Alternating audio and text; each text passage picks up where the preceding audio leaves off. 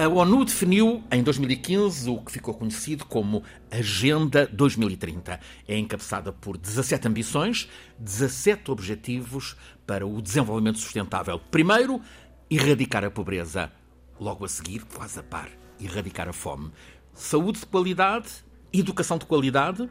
Depois, quinto dos 17 objetivos, igualdade de género. Segue-se a garantia de água potável e saneamento, a ambição de energias renováveis. Oitavo dos 17 objetivos fixados em 2015, trabalho digno e crescimento económico. Professor Filipe Duarte Santos, estamos quase a meio deste, destes 15 anos, 2015-2030. Estamos a corresponder a esta, esta ambição definida pela ONU? Bom, eu, eu, gostaria de dizer, eh, talvez primeiro, que estes objetivos, o facto de se terem, terem sido aprovados eh, por todos os países de, eh, da ONU, um, e são todos os países do mundo, na prática, é, é, algo muito importante. Foi um, um momento realmente significativo quando se assinou este Uh, estes objetivos foram enunciados. São ambiciosos. E, e são ambiciosos. Já vamos a seguir encontrar os outros oito. Uh... Exatamente. E uh, as Nações Unidas, enfim, o secretariado destes, destes objetivos de desenvolvimento sustentável fazem uma avaliação periódica de, de, como é que se estão a cumprir, de, de quão perto ou longe estamos das metas que foram estabelecidas, são 197 metas uh, que foram estabelecidas até um, chegar, uh, enfim, 2030. que se têm que cumprir uhum. até 2030. No percurso intercalar, parece-lhe que há boas notícias? Sim, há, há, há boas notícias. Há alguns uh, objetivos em que se têm feito progressos muito significativos. E é importante mencionar que as metas que referi são metas quantificadas, portanto, uhum. são enfim, relativamente menos difíceis de uh, monitorizar. Podemos saber se estamos lá ou não estamos. Exatamente. Um, e um, uh, ah, esses são, sobretudo, objetivos relacionados com indicadores humanos. aqueles objetivos que estão relacionados com indicadores ambientais Uh, o, o, avanço tem sido mais difícil um, e há uh, cinco objetivos em que as tendências são negativas. Vamos, vamos já daqui a pouco uh, explorar isso mesmo. Um, o professor traz-nos hoje a este nono episódio da Escala do Clima um convidado, é a ativista do desenvolvimento sustentável. Vamos daqui a instantes conhecê-lo.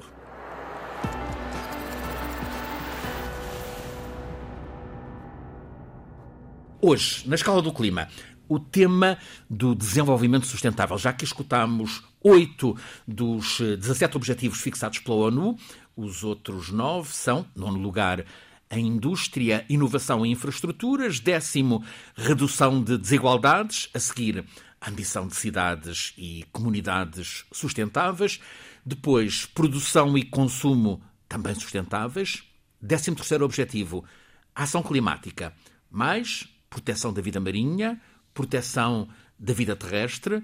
16. Paz, justiça e instituições sustentáveis. 17.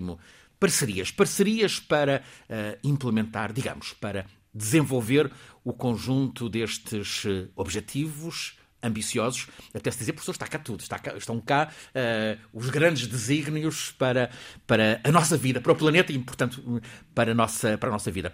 O professor traz-nos hoje um convidado, uh, David, David Avelar, quer apresentar-nos o David? Sim, com, com muito gosto. Conheço o David há, há muitos anos. Eh, ele é licenciado em Biologia pela Faculdade de Ciências da Universidade de Lisboa. É mestre em Ciências e Tecnologias do Ambiente. Foi um mestrado que em que eu estive envolvido na, uhum. na coordenação. Uhum. Um, e foi um excelente aluno. e, Por isso está aqui. E, e que agora está a, a terminar um, um, doutoramento em Biologia e Ecologia das Alterações Globais.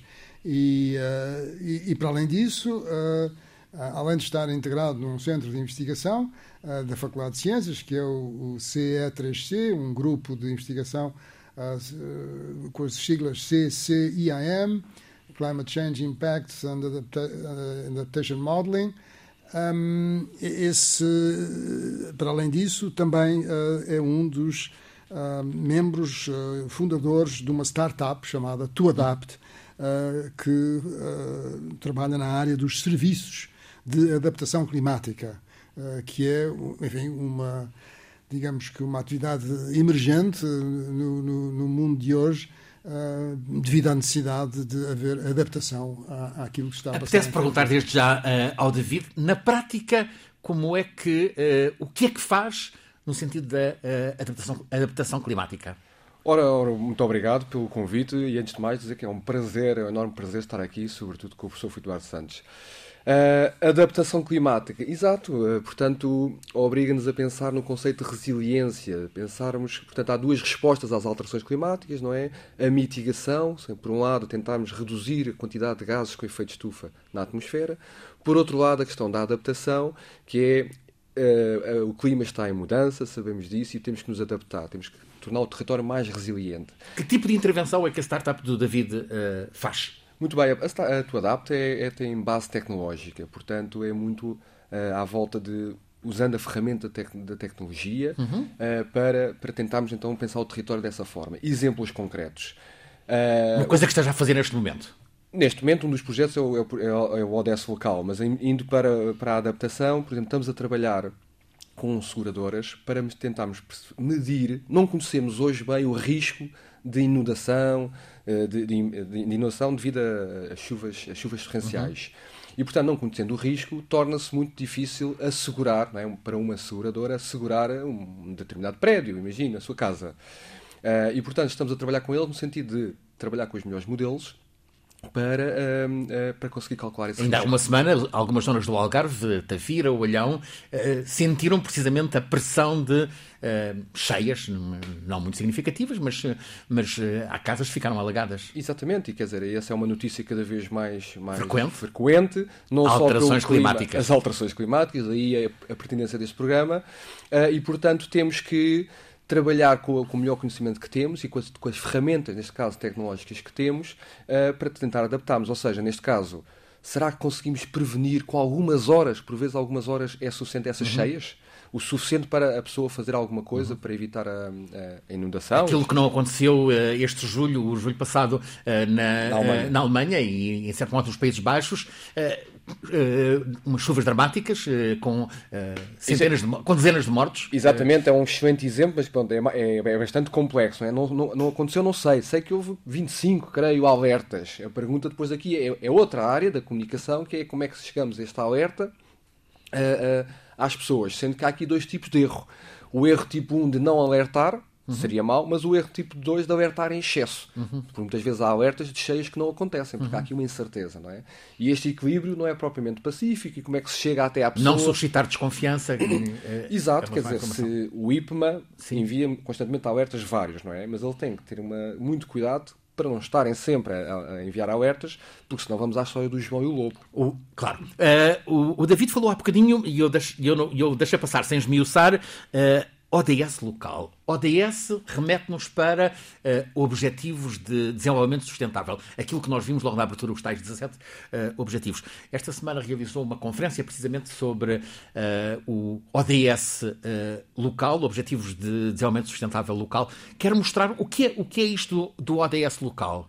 Bom, é uma, é uma plataforma no seu âmbito mais genérico, ou seja, é um movimento que queremos trazer para Portugal e ativar em Portugal, precisamente no, na persecução dos 17 objetivos que enumerou. Uh, para isso, tem uma, uma, uma, ferramenta que é um portal de uhum. base tecnológica, onde nós estamos envolvidos, nós do Adapt, onde tentamos trabalhar a dois níveis. Por um lado, os tais indicadores temos o, o que o professor Eduardo Santos falou, portanto, estamos a tentar monitorizar indicadores uh, desagregados com informação à escala local para os 308 municípios portugueses. Uhum.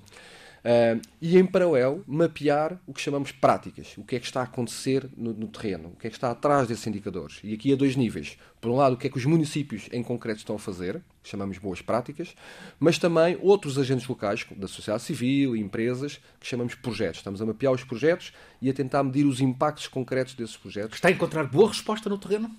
Estamos, portanto, eh, esta semana uh, estamos a celebrar um ano, uhum. uh, portanto, ao fim deste ano temos cerca de 100 indicadores, temos mais de 200 boas práticas mapeadas municipais e mais de 200 projetos mapeados com impactos, atenção, não é só aqui. Falou de indicadores e boas práticas. Exemplos de boas práticas. Então vamos aqui ao ODS 13, não é? Enumerou, uh, e já agora aqui um ponto prévio, é muito interessante porque disse que esta agenda é muito ambiciosa e vai a tudo, não é? Os 17 hum. ODS, na verdade, cobrem tudo.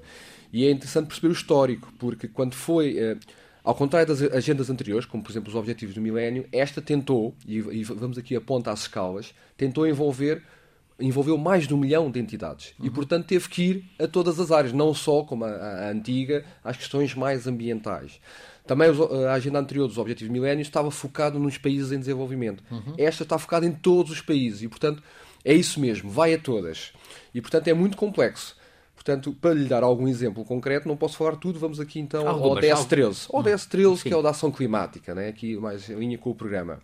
Exemplos de indicadores. Temos gases com efeito estufa por município. Uh, e é muito interessante, uh, portanto, tonelada, toneladas por ano. Uhum. E é muito interessante, e fazendo a ligação aqui ao podcast anterior sobre o COP26 Glasgow, o professor Filipe Duarte Santos, às tantas, falava da questão da China, que em termos absolutos está a aumentar mais, está a emitir mais gases com efeito de estufa. Mas ponderado ao PIB, aparentemente está melhor.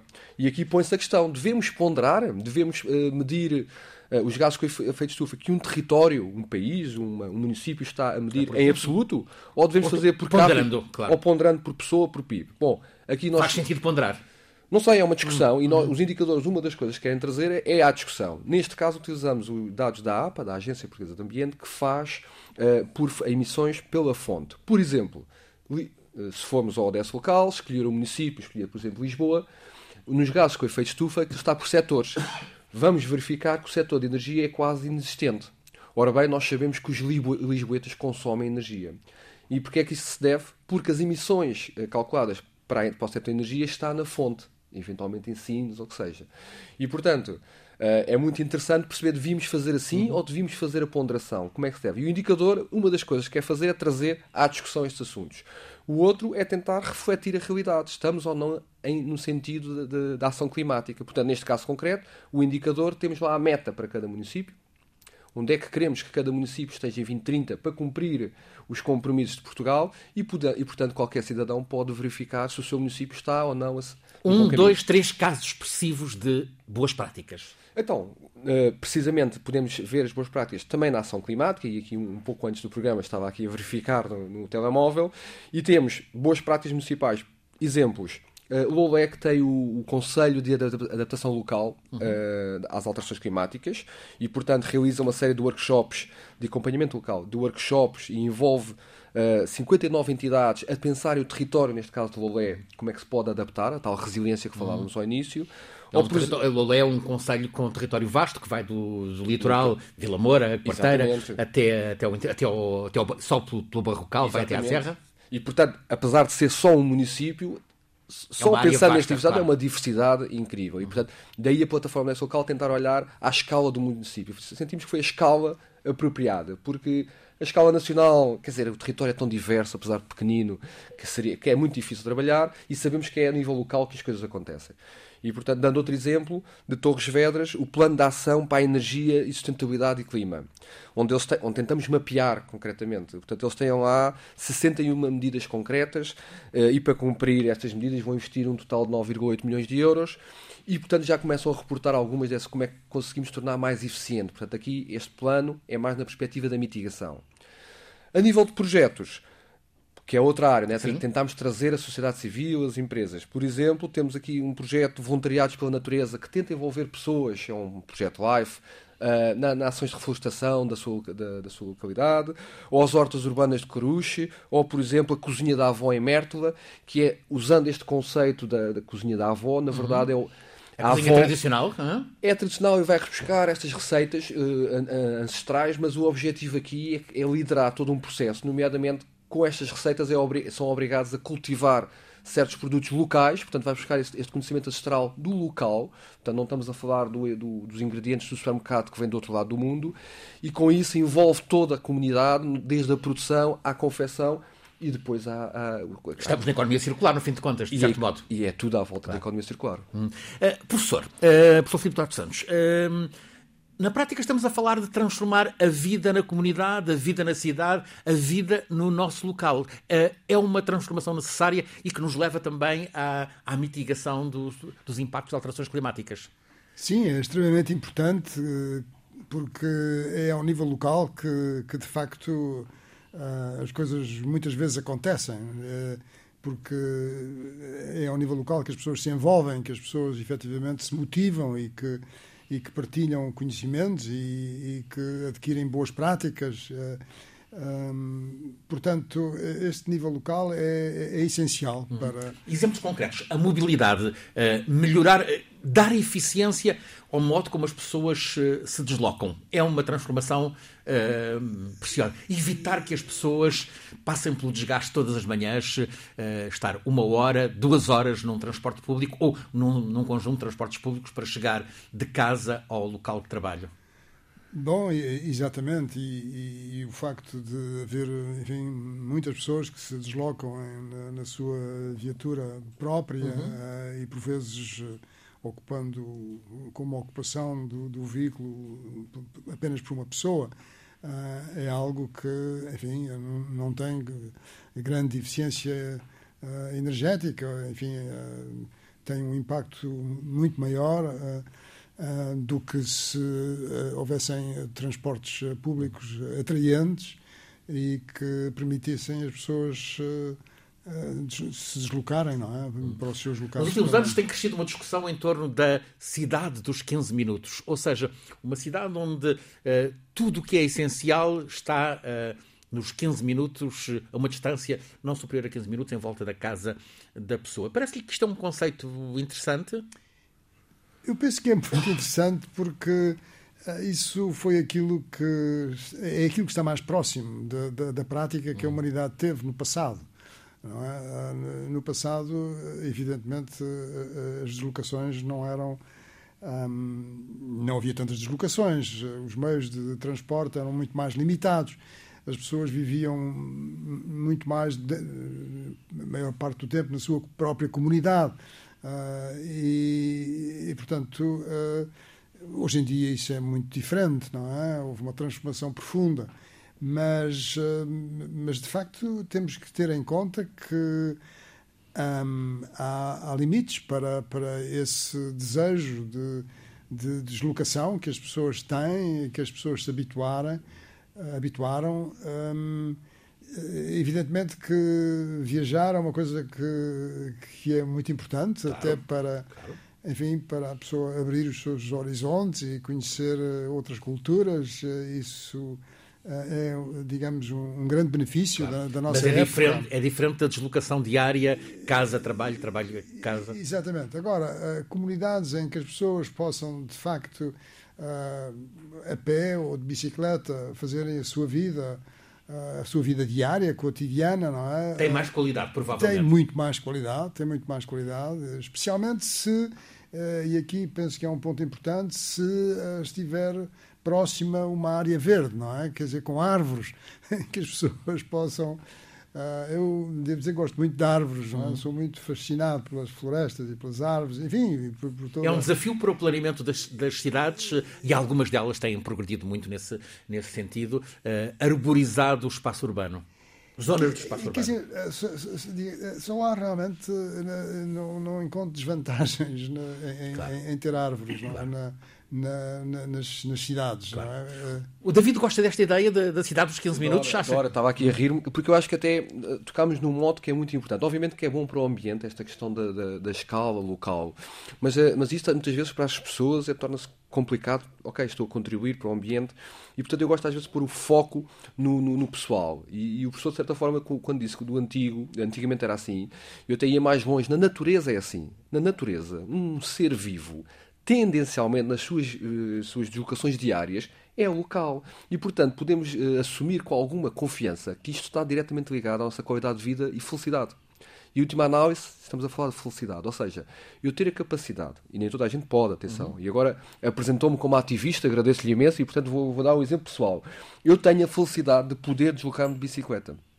E acredite que ao início era difícil, porque não estava bem em forma, boa forma física, mas quando. Mas Foi desenvolvendo. Fui desenvolvendo e, acima de tudo, é uma felicidade incrível, não imagina? Porque tem, e, tem a ver com isto, com a conectividade. Nós só, na, à escala local, é que conseguimos uh, conectar, quer dizer, com, não só com pessoas, como o jardim, como a árvore. Uhum. E, não estamos a falar de árvores, estamos a falar às vezes da árvore. Abordou e... o falar com as pessoas. Uh, ou seja, é viver a comunidade, viver com os outros, é uma forma também de uh, combater a solidão de alguns. É, é uma forma também, eu diria, quer dizer, é a forma. O estudo mais antigo em contínuo do mundo é precisamente sobre felicidade. E não vou, uhum. quer dizer, e a conclusão a que chega é, é realmente o, que, uh, o fator que mais, está mais relacionado com a felicidade humana chama-se relações. Relação conjugal, a familiar, a profissional e de comunidade. E, inclusive, chegaram a, a, a, a resultados incríveis que mostram uma relação, uma estatisticamente muito robusta entre a qualidade das relações e doenças cardiovasculares.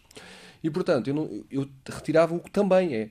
Isso é algo que é essencial para quem quer tentar ter uma vida mais feliz, não é? Conseguimos criar relações. Eu só consigo criar uma relações se investir nelas e por isso preciso de tempo, preciso de proximidade. Claro. Professor Filipe Duarte Santos, hum, a água é, é, outro dos temas eh, dos, do desenvolvimento sustentável. Hum, ainda esta semana, hum, no Algarve, realizou-se uma conferência internacional sobre, sobre a água evitar desperdícios hídricos, cuidar a regeneração de águas, águas residuais, é certamente um outro, um outro dos objetivos para a vida nas cidades. Sim, a água hum, é, é, outro uh, aspecto crucial, não é? Uhum. Crucial, uh, eu diria mesmo crítico, uh, do desenvolvimento futuro de, de, das comunidades humanas, não é? Um, é uma coisa que é talvez interessante mencionar é que a Organização Meteorológica Mundial publicou este ano um, um volume que dedicou aos problemas da água no mundo. E, um, e os problemas da água uh, são de que uh, apenas um, 0,5% da, água uh, que existe no nosso planeta é, é água doce utilizável. Portanto, é uma percentagem muito pequena e fruto de, do aumento da população, de de maior ah, bem-estar e, portanto, de uma maior utilização de, de, água por uma população crescente, mas também fruto de, dos impactos das alterações climáticas, está a haver uma perda de água, da água superficial e, e, não só da água superficial, mas também da água dos aquíferos. Uhum. E há uma estimativa até dessa, dessa perda que é de um centímetro por, por ano à, escala global, não é? Quer dizer, portanto, é, é realmente. É significativo. Um, é, um, é um valor muito significativo. Um, para, para lhe dar um, um, uns números uh, concretos, uh, de acordo com este relatório publicado pela Organização Meteorológica Mundial, em 2018 havia 2.300 milhões de pessoas vivendo em países com escassez de água. Dois, dois Exatamente, com escassez de água. E 3.600 milhões de pessoas que se confrontam com acesso inadequado à água, pelo menos durante um mês uh, no ano. Na prática, ano. metade da população do mundo. Exatamente. Mas o, o mais uh, perturbante é que, de acordo com estes estudos que foram feitos, um, e, e, fruto daqueles fatores que eu indiquei, sobretudo um aumento da, da, qualidade de vida, é? Uhum. um aumento da população e uh, a questão das alterações climáticas que uh, provoca uh, uma diminuição da precipitação, através, sobretudo, de secas mais frequentes e intensas, esse número de pessoas que se confrontam um, durante o ano, pelo menos um mês, com escassez de água, passará a, a serem 5 mil milhões, ou seja, mais de metade da população. Sim. Na prática, dois terços da população mundial. Exatamente. Hum. É? Portanto, uh, estamos aqui confrontados com um problema muito significativo. Um, evidentemente que, uh, enfim, já falámos aqui várias vezes uh, disso, não é? O mundo uh, funciona a várias velocidades, mas, sobretudo, temos a considerar os países com economias avançadas, os países menos desenvolvidos, os países com economias emergentes, etc. E há disparidades muito grandes mas é, é, um problema que, uh, enfim, que, que, está presente em todos os países do mundo, é? embora com expressões diferentes. Uh, e, e, na Europa, na, no sul da Europa, não é? na região em que Portugal se encontra, uh, a escassez da água, que foi uma coisa que sempre existiu claro. não é? na nossa história. Mas que está a acentuar-se. Mas que está a acentuar-se. Existem soluções para isso, existem soluções é possível encontrar novas disponibilidades. O David está ali a assinar eh, sim com a cabeça. Eh, e, e, portanto, este objetivo é um objetivo extremamente importante. Eu, eu, referi ao princípio que são 179, mas são 169 metas, 169 metas para estes 17 objetivos, e, portanto, a água é, é, é um deles, é, é, realmente um que é uh, extremamente importante, que é o objetivo número 6. Imagino que um outro objetivo uh, muito importante seja uh, os resíduos, o lixo, vamos chamar-lhe o lixo. Há, há, há, exemplos em Itália, cidades que vivem quase uh, bloqueadas pelo lixo. Mas, mas permite, Francisco, Sim? só, já, uh, estava aqui a assinar e estava a querer até intervir, porque, exato, uh, no mundo, sul e mesmo dentro, e em Portugal, o sul de Portugal é mais afetado por esta questão da água, não é? E há soluções, estava a falar de soluções, e há pouco perguntava-me exemplos concretos que estamos envolvidos na tua adapta.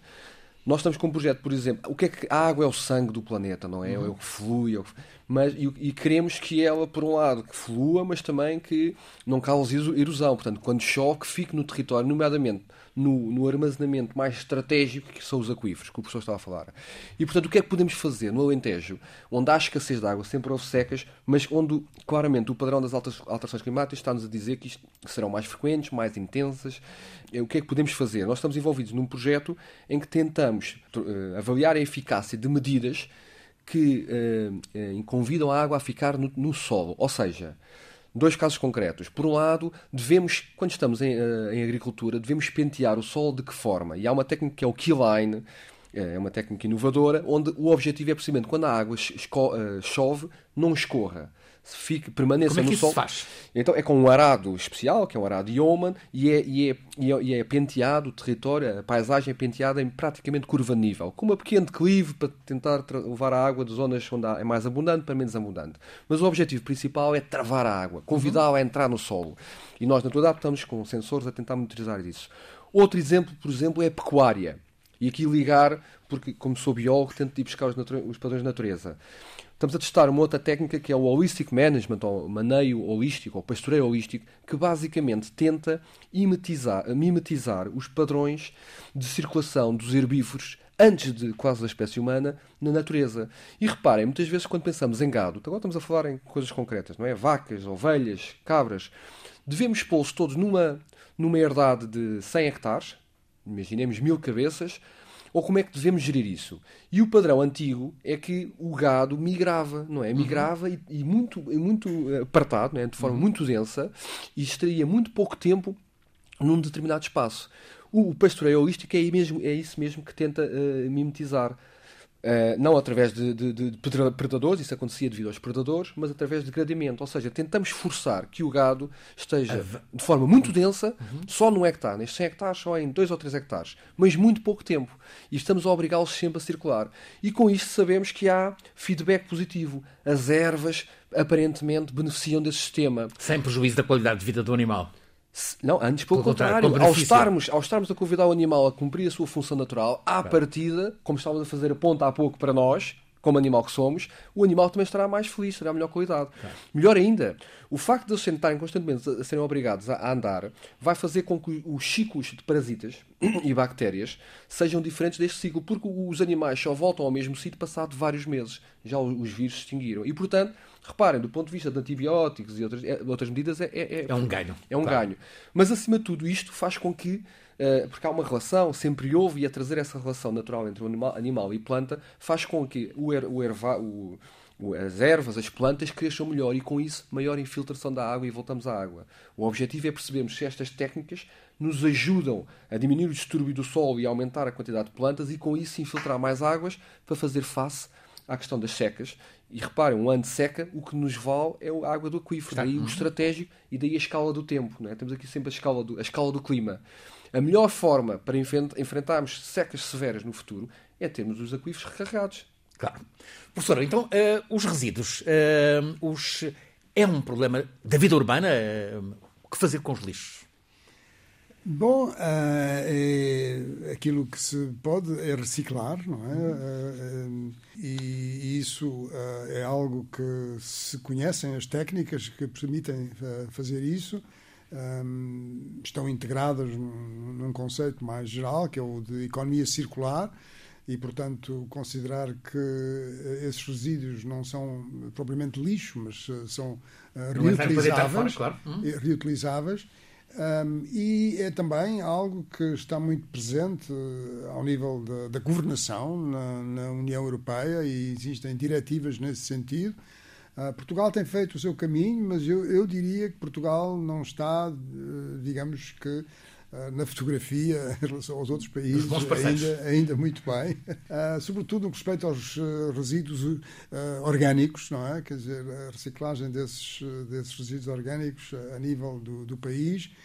mas tem-se feito, tem feito progressos e, e realmente é, é, é um problema, enfim, extremamente importante, porque, quer dizer, é, é um dos fatores que contribui, contribui de uma forma uh, muito significativa para a questão da sustentabilidade, porque, uh, quer dizer, reparem, uh, se, se, nós pensarmos na natureza, a, a, natureza não tem lixo, não é? Quer dizer, a natureza não produz Integra lixo. tudo, claro, evidente. é interessante pensar que quando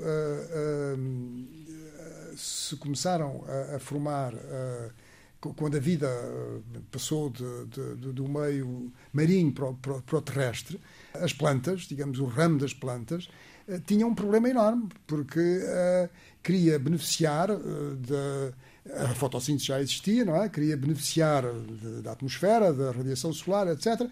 E, e queria crescer. Mas para crescer era preciso sustentar-se. Ora, sustentar-se era preciso uh, ter uh, aquilo que nós dizemos um tronco, não é? Bom, mas isso não foi fácil. Uh, inventar a linhinha não foi, não foi uma coisa fácil.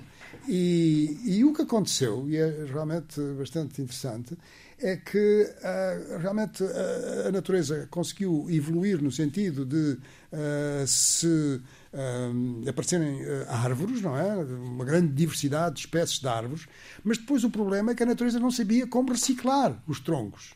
Não sabia. E, são esses troncos é que, antes da natureza aprender a reciclá-los, constituem a origem do carvão. É? Do, do, do, carvão do carvão mineral, daquele carvão que, que é mais denso, não é? Uh, portanto, uh, a natureza acabou por encontrar uns fungos especiais, uns fungos brancos, não é? Que de facto uh, destroem, não é? Que as nossas florestas, não é? Nós vemos um tronco que a certa altura, enfim, quer dizer, se vai desfazendo, não é? A sabedoria da natureza. E é a sabedoria da natureza. Ora, nós não conseguimos fazer isso, não é? Quer dizer, nós temos um sistema que de facto produz quantidades imensas de, de, de, de, lixo, não é? Quer dizer, e agora estamos a mudar a nossa atitude e a considerar que isso não é lixo, mas quer dizer, é potencialmente útil, pode ser útil para a nossa, enfim, para a nossa uh, modo de vida, não é? Para a nossa civilização, mas é um, é um percurso longo a fazer e aqui também devemos olhar para a natureza e tentar perceber como é que a natureza enfim, resolveu e utilizar as mesmas, eh, enfim, uh, inspirar-nos. É? A startup do, do, David já eh, encontrou bons exemplos de tratamento de, de resíduos? Nós estamos também envolvidos em muitos, sobretudo nos resíduos orgânicos, em, em, sistemas de, a apoiar sistemas de compostagem e vermicompostagem. A tal sabedoria da natureza, utilizando as bactérias e os fungos que, entretanto, a natureza inventou e utilizá-los a nosso favor. E, portanto, sim, uh, quer dizer, à escala pessoal, mais uma vez, em minha casa não há resíduos orgânicos, ou seja, os uhum. resíduos orgânicos vão todos para uma cinco caixinhas que estão empilhadas na minha varanda com minhocas que, que, se, que, se, reciclam, decompõem e no final, e no final transformam o chamado ouro negro, que é o verme composto, ótimo para as plantas. Mas temos, por exemplo, aqui em Lisboa, acompanhado, por exemplo, o Museu, o museu na Faculdade de Ciências e no, Museu de Lisboa, no Palácio Pimenta, convido a irem lá ver o compostor uh, inaugurado, que nós acompanhámos e demos apoio, uh, que é precisamente pensar nesta lógica que o professor acabou de dizer, que é, será que, naquele caso o Palácio Pimenta, não sei se conhecem, tem um jardim. Será que conseguimos que todos os resíduos dos jardins não saiam? Portanto, até à data, vinha um caminhão todas as semanas que levava não sei quantos quilómetros para fora, não sei bem para onde. Neste momento transformámos isso com pondo apenas um compostor lá, será que todos os resíduos dos jardins, folhas, relva, corta-relva, ramos, conseguem ser digeridos ali pelos tais fungos e bactérias? Conseguem? Atenção, Conseguem. Atenção, trabalham 24 horas por dia, 7 dias por semana e não fazem greve, é? as minhocas.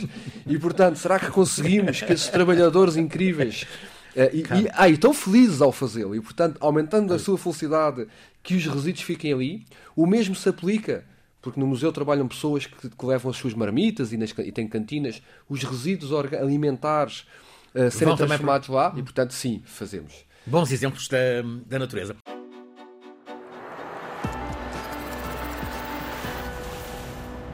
Um tema final por hoje. Uh, o ruído. O ruído também entra aqui, professor. Sim, certamente. Quer dizer, o... Tem a ver com a qualidade de vida das pessoas, do bem-estar uh, psicológico. Exatamente, quer dizer, emocional. O, o, o ruído uh, incomoda, quer dizer, é uma coisa que nas cidades, em, em certos ambientes, uh, é, é, é, de uma grande violência e, e, e de facto, enfim em, em, na Europa nós temos padrões, digamos que próximos, não é? Culturais e, e portanto, valorizamos muito termos uh, uma casa que seja num ambiente sossegado e que possamos ter uma, enfim, uma noite calma, hum. não é? Sei. Mas, uh, mas existem muitas coisas que se passam e que são contrárias, não é? A estas, estas ambições e e, e, sobretudo, há, há, uma dificuldade em fiscalizar. Evidentemente que existem normas, tudo isso está estabelecido, mas, eh, mas depois, na prática, muitas vezes são, não, são, não são violadas. No fim de contas, David, uh, precisamos de cidades que se adaptem às pessoas em vez, de, em vez do, diverso, do, do inverso. Ou seja, uh, não, não são as pessoas a adaptar-se às cidades, mas as cidades a virem ao encontro da, das necessidades das pessoas, do bem-estar. E ligando este exemplo, que é muito interessante, porque faz-me lembrar a experiência do sapo, sabe, que se põe numa panela de pressão e ele não salta, e depois acaba por morrer. Uh, uh, ferver, não é? Hum. Que é a questão do ruído. E eu, eu, eu morava na margem sul, depois vi para Lisboa, e na altura foi um impacto, mas eu apercebo que passei a ser insensível ao ruído. E acabámos, acabou de acontecer uma experiência incrível, qualquer cientista é fascinante, que é, tivemos uma coisa chamada Covid, uhum. em que fizemos uma experiência que foi as pessoas ficam em casa. Isto, quer dizer, isto é maravilhoso. E o que eu pude assistir na Faculdade de Ciências, nós temos lá um projeto de permacultura e estamos muito atentos e sensíveis à biodiversidade. Permacultura? Permacultura, uhum. Eh, que, é, que é a tentativa de mimetizar os tais padrões e relações que encontramos na natureza e integrá-los nos sistemas agrícolas ou o que sejam. Uh, e o que, o que aconteceu? Que conseguimos observar, de repente, reparem, temos uma faculdade com 6 mil e tal habitantes diariamente, que entre, as coisas, entre outras coisas causam ruído. Mas eu nem me apercebia disso, até gostava. E de repente desligamos, ok? Mantém-se tudo igual e retiramos as pessoas. Ficou silêncio. E sobretudo o ruído. E o que é que aconteceu? Pirilampos, uh, ao lado do bar, a 5 metros num dos bares principais, aparece uma colmeia da abelha do mel que começa a produzir mel. Gaios, para quem não conhece, é a ave plantadora de florestas dos carvalhos em Portugal. Começa a aparecer a vida. E o que, e o que aconteceu foi simplesmente o ruído, retirámos o ruído. Inclusive, pronto, é no Campo Grande, é a rota dos, dos aviões, também esse tirámos. O que, que, aconteceu foi, mantivemos tudo igual, foi uma experiência. Mantivemos, só não uhum. muito, tem muita pena não termos monitorizado isto. Mantivemos tudo igual e retirámos as pessoas e, sobretudo, o ruído é? de estar a nossa presença. E não nos apercebemos que às vezes a nossa presença e o ruído e não só causam um impacto brutal. E a verdade é que quando retiramos, a vida e sobretudo esta vida mais sensível aparece. Ou seja, a natureza, por um motivo dramático, a, a, a Covid abriu-nos campos de, de, experimentação. Exatamente, e portanto, respondendo à sua pergunta, sim, adaptar às cidades, e neste sentido que é realmente as árvores eu também não consigo encontrar, quer dizer, uh, grandes, de grandes menos valias de trazer a natureza. Temos que as pessoas estão a vir para as cidades, quer dizer, não há volta a dar, isto é um padrão que está a acontecer e tentar evitar, evitar isso, acho que é contra, contra, contra ciclo. E, portanto, o que podemos tentar fazer é que as cidades sejam mais, mais naturalizadas e, tragam, e também trazer a biodiversidade, a chamada biodiversidade urbana, para a cidade. Porque isso, em última análise, vai, vai, vai contribuir para a nossa felicidade. Assim como nos apontaram aqui uh, o professor Filipe Duarte Santos, também o David Avelar, a cidade planificada para as pessoas, ambição de desenvolvimento sustentável, assim o tema desta nona uh, edição da Escala do Clima, um programa em parceria da Antena 1 com a Escola Superior de Comunicação Social. Todas as semanas, à sexta-feira, um novo episódio da Escala do Clima em versão podcast. Aos domingos, às duas da tarde, a versão broadcast, o programa escutado através da rádio na Antena 1. Este é um programa feito por Alice Vilaça, Nuno Portugal, Paulo Cavaco, por mim, Francisco Sena Santos, sempre com o nosso sábio, Filipe Duarte Santos, e hoje o convidado, David Avelar.